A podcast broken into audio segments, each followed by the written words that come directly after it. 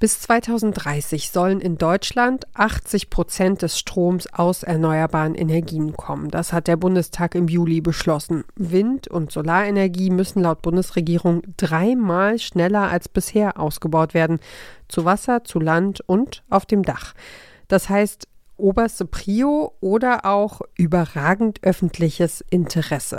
Konkret bedeutet das bessere Bedingungen für Bürger, Energiegesellschaften und mehr Vorteile für Kommunen, schnellere Planungs- und Genehmigungsverfahren, neue Flächen, mehr Geld für energetische Sanierungen und Solaranlagen auf dem Dach. Klimapolitik und Rahmenbedingungen auf der einen Seite, kleine private Initiativen auf der anderen Seite. Wie die aussehen können, darum geht es heute im Klimapodcast von Detektor FM. Ich bin Ina Lebetjew. Hi. Mission Energiewende. Der Detektor FM Podcast zum Klimawandel und neuen Energielösungen.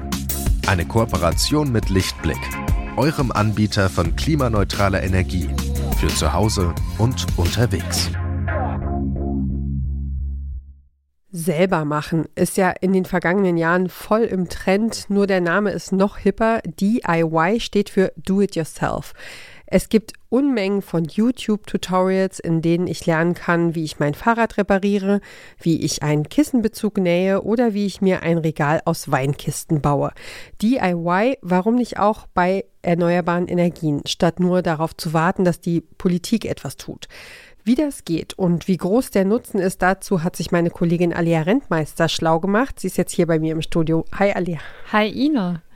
Ich frage dich vielleicht direkt mal, ob du gerne handwerkelst. Ähm, ich glaube schon. Äh, ich muss zugeben, in den vergangenen Jahren äh, sind so, also es gibt so ein paar Projekte in der Wohnung, äh, auf die ich Bock hätte und die ich mal machen müsste. Mhm. Und die ich aber irgendwie nicht so richtig umgesetzt habe, seit wir kleine Menschen haben. Aber liegt es an der Zeit oder liegt es an der Lust?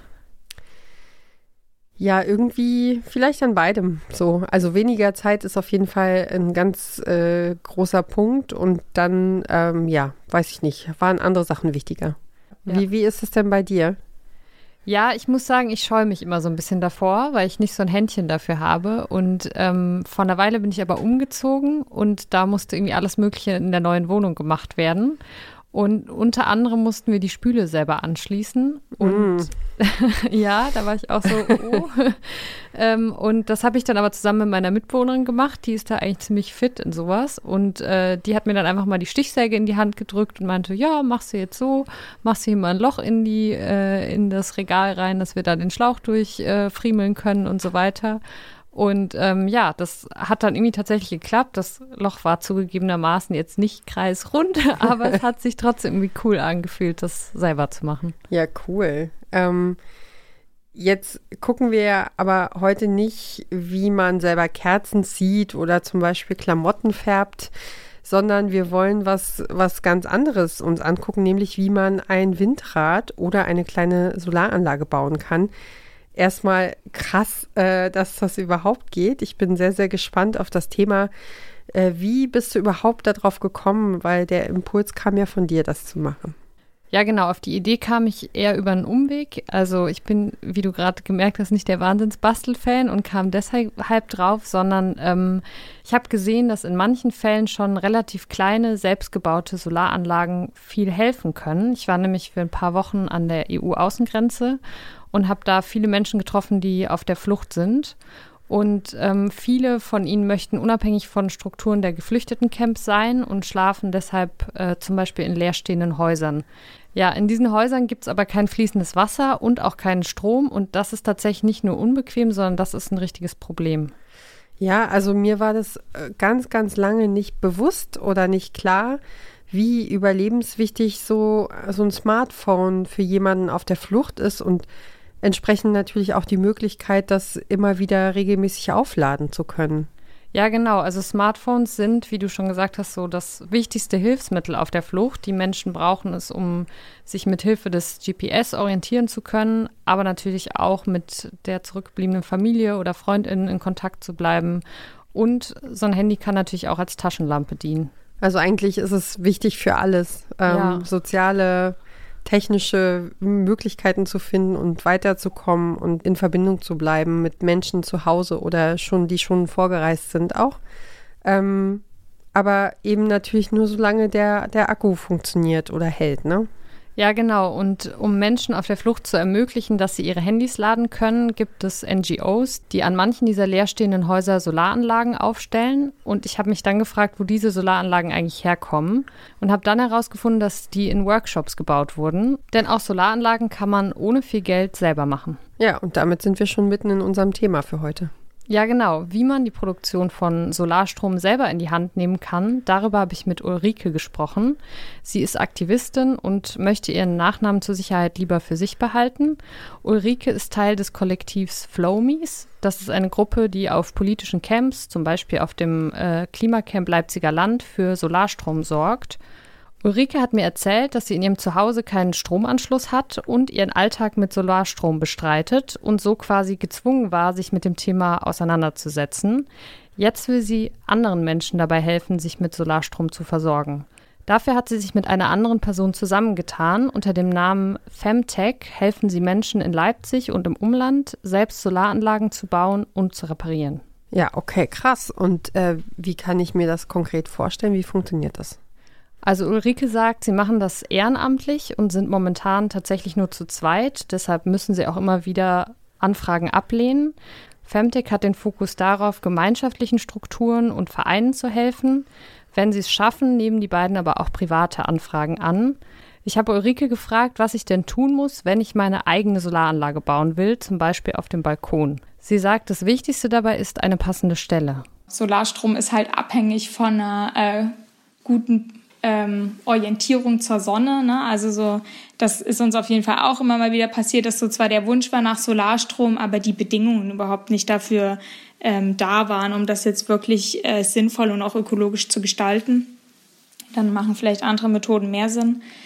Ähm, genau, und dann würden wir uns mal treffen und gemeinsam ähm, mögliche Konzepte durchsprechen, gucken, genau, manchmal spielt ja auch Geld eine Rolle, ne? wenn man jetzt noch gar kein Equipment hat, vielleicht gucken, ob man gerade Geld hat, Sachen neu zu kaufen oder gebraucht kaufen. Und je nachdem, wie groß die Projekte sind, äh, zieht sich das dann halt über Wochen oder auch Monate. Ähm, ja, und wie viel Strom lässt sich mit so einer kleinen Solaranlage auf dem Balkon erzeugen? Ja, ich habe Ulrike gefragt, ob sich damit der Stromverbrauch einer Person decken lässt. Äh, sie meinte aber, dass es dafür tatsächlich viel zu wenig ist. Man erreicht mit so einer kleinen Anlage auf dem Balkon jetzt erstmal gar nicht so viel Wattstunden, weil da oft gar nicht so viel Platz ist. Und dann sind wir ja ganz oft eine Lebensweise gewöhnt, die der Ressource völlig entfremdet ist, ne? was ich gerade meinte. Diese Annahme, Strom kommt immer grenzenlos aus der Steckdose.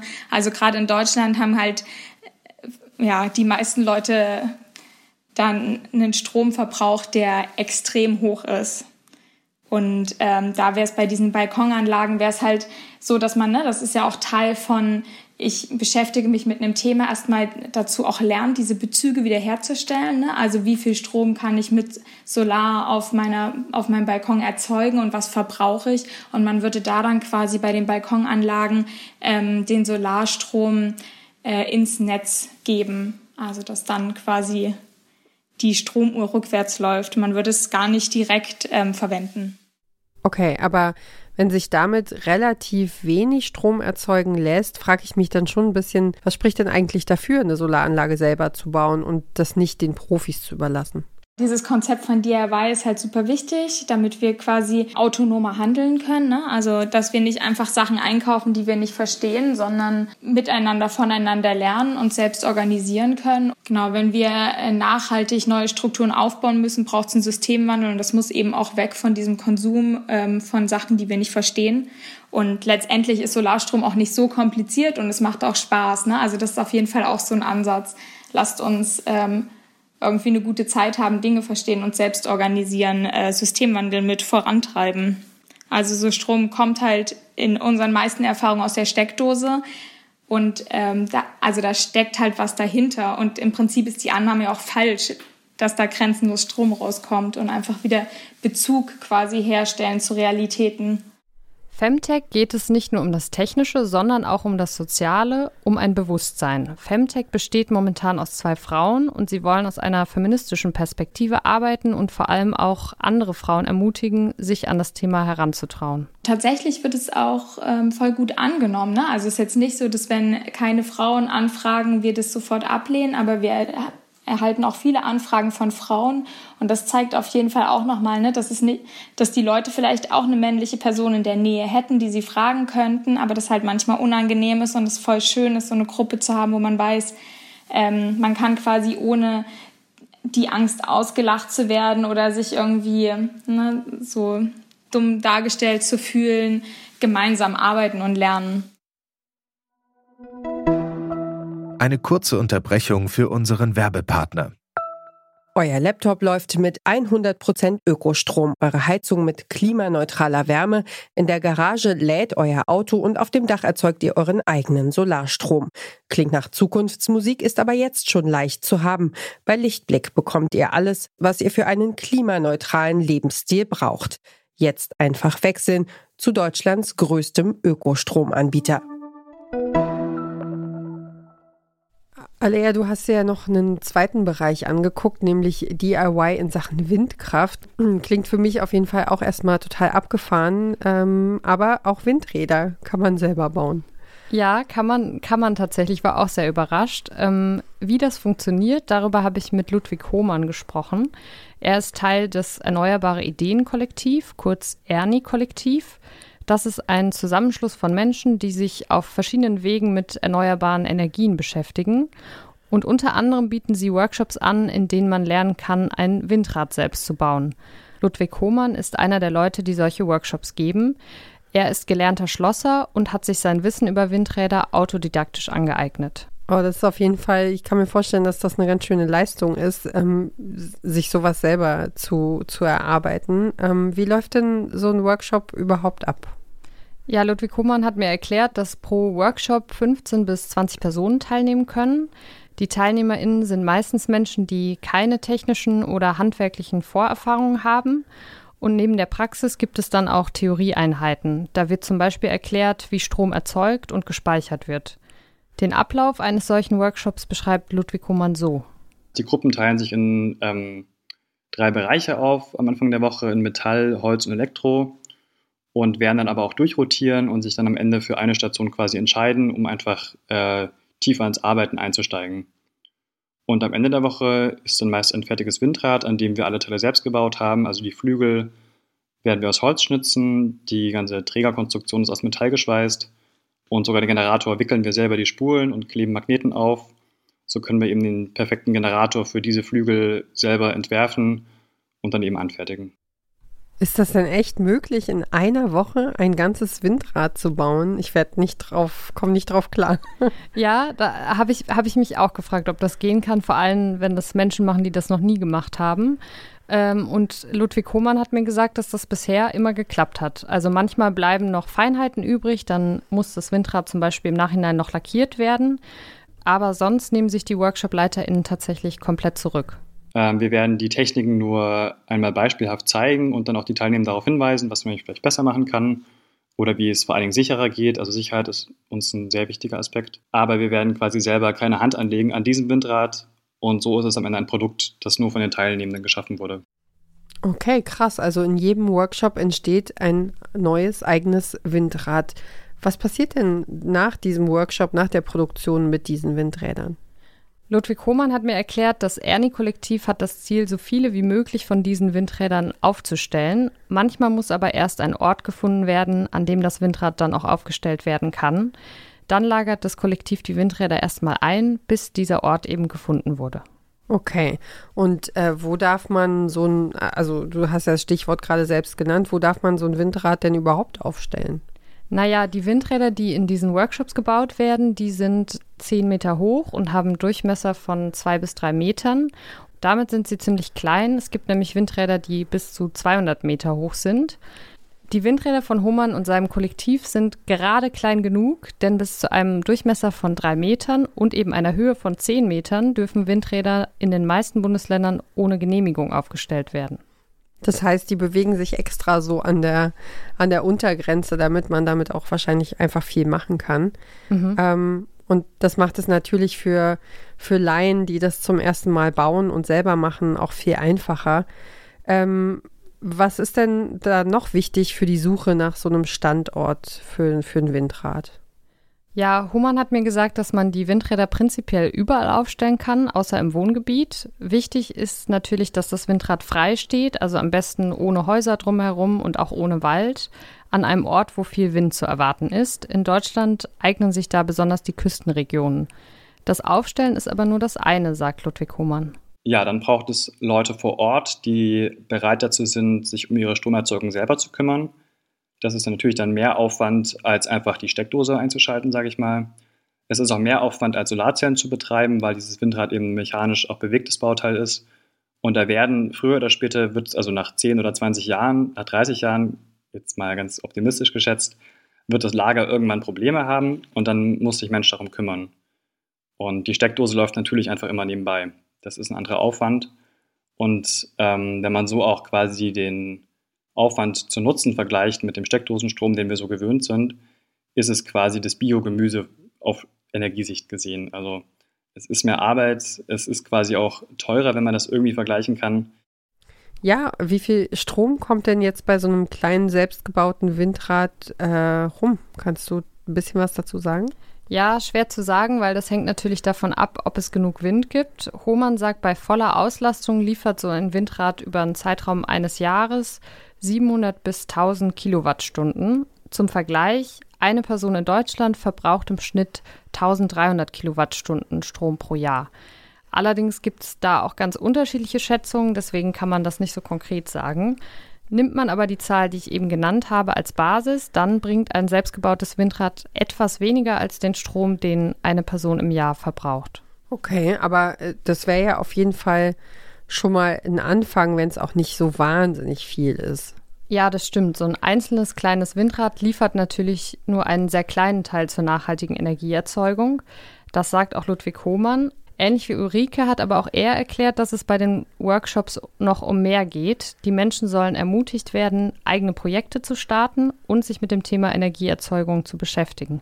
Eben auch Bewusstsein dafür zu schaffen, wie viel Aufwand es ist, Strom zu erzeugen weil wir ja doch dazu tendieren, das sehr als selbst, selbst, selbstverständlich wahrzunehmen, dass die Energie immer zur Verfügung steht. Und ich denke, wenn wir ja die Klimakatastrophe abmindern oder in den Griff bekommen wollen, dann bleibt uns nichts anderes übrig, als Energie zu sparen.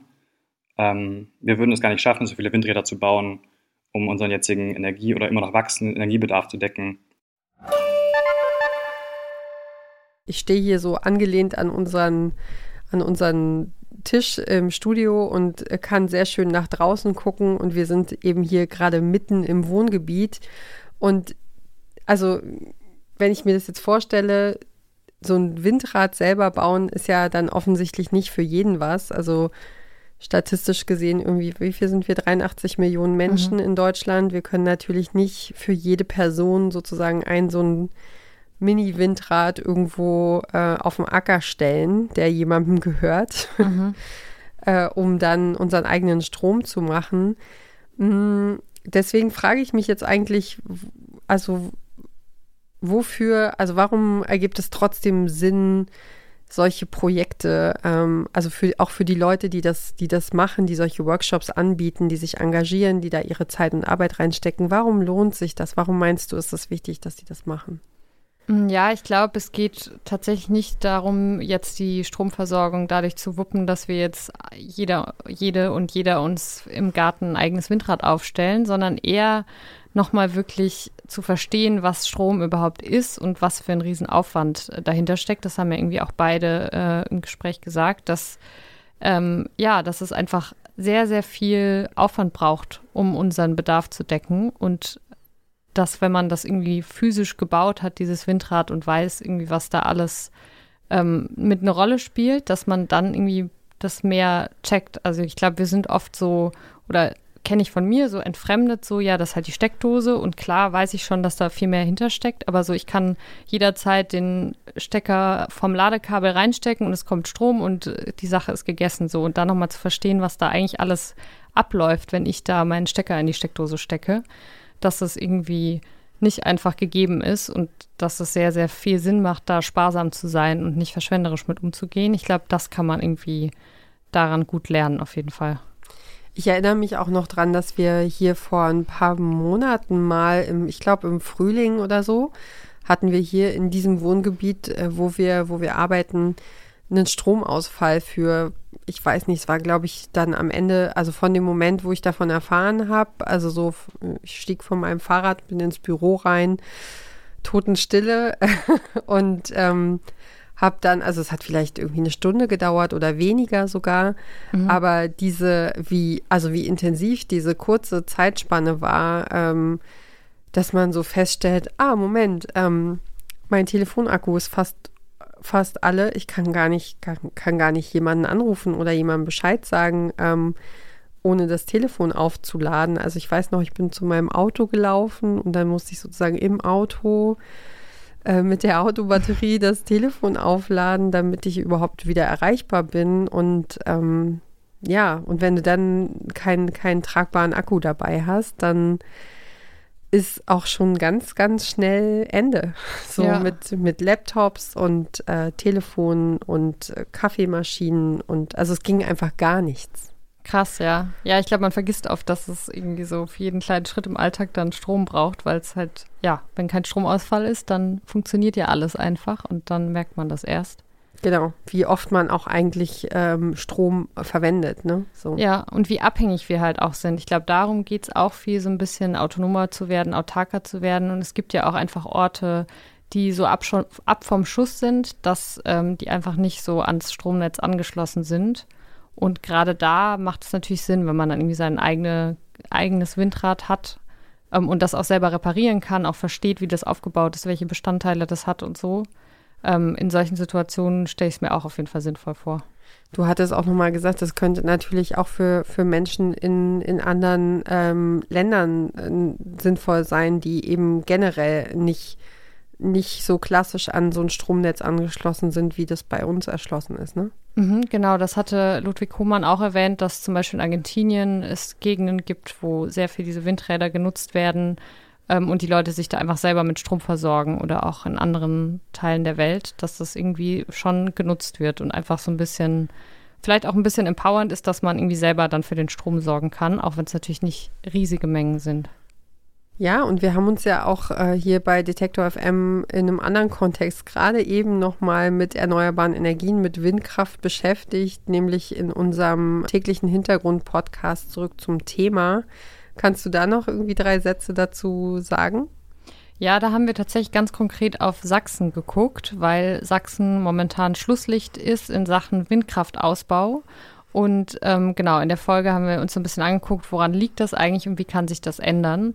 Und ich glaube, das ist an der Stelle auch nochmal wichtig zu sagen, dass wir jetzt gesagt haben, hey, jeder und jede kann sein Windrad bauen, aber am Ende ist natürlich, sind pol politische Verantwortliche in der Situation da jetzt Vollgas zu geben und dafür zu sorgen, dass wir das schaffen, die erneuerbaren Energien wirklich auszubauen. Und da können einzelne Menschen und Privatpersonen natürlich nicht das alles schultern. Ja, also genau, wie ich am Anfang gesagt habe, natürlich sind irgendwie private kleine Initiativen wichtig und ähm, jeder Krümel hilft, äh, dass ein Kuchen daraus wird. Aber ähm, ohne die Rahmenbedingungen, ohne die Möglichkeiten, ähm, die, wir, die, die wir brauchen, um schnell Flächen zu erschließen, um eben, dass das alles schneller geht. Also wir haben ja am Anfang gesagt, oder ich habe am Anfang gesagt, dreimal schneller müssen wir ausbauen. Und ähm, Schlusslicht Sachsen ähm, kann man vielleicht sich auch nochmal verbildlichen. Das bedeutet nämlich, dass im vergangenen Jahr nur ein Windrad gebaut worden ist. In diesem Jahr schaffen sie, glaube ich, fünf, soweit ich mich erinnere. Mhm. Ähm, ja, und da ist eigentlich sehr, sehr viel mehr nötig, ne? Genau, also ich glaube, Experten sagen, es bräuchte 40 bis 50 Windräder pro Jahr in Sachsen. Und ja, wie das irgendwie zu schaffen ist, darüber haben unsere Kollegen und Kolleginnen mit dem Umweltminister von Sachsen gesprochen. Und genau, das kann man sich in der Zurück zum Thema Folge anhören. Die werden wir euch im Onliner nochmal verlinken. Genau. Ja, und ähm, das war es dann auch äh, von uns für heute. Also wie man bei erneuerbaren Energien aufs Selbermachen setzen kann, das hat Alia Rentmeister für euch recherchiert. Darüber hat sie mit Ulrike von Femtech und mit Ludwig Hohmann gesprochen, der beim Ernie-Kollektiv Workshops gibt. Vielen Dank für deine Recherche. Danke dir. Das war Mission Energiewende für diese Woche. Wir freuen uns über eure Ideen, Anregungen und Feedback per Mail an klima.detektor.fm. Abonniert gerne diesen Podcast überall da, wo ihr auch sonst gern eure Podcasts hört und sagt unbedingt bitte weiter, wenn euch gefällt, was wir hier machen. Ich bin Ina Lebetjew. Für heute sage ich herzlichen Dank fürs Zuhören und bis zum nächsten Mal. Macht's gut. Ciao. Mission Energiewende. Der Detektor FM Podcast zum Klimawandel und neuen Energielösungen. Eine Kooperation mit Lichtblick, eurem Anbieter von klimaneutraler Energie für zu Hause und unterwegs.